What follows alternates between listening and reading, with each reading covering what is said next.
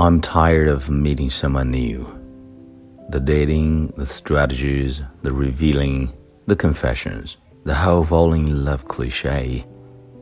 Then the arguments, the criticizing, the rejections, the end. All of these are just exhausting, consuming, and hurting. So, just wish you find your true love.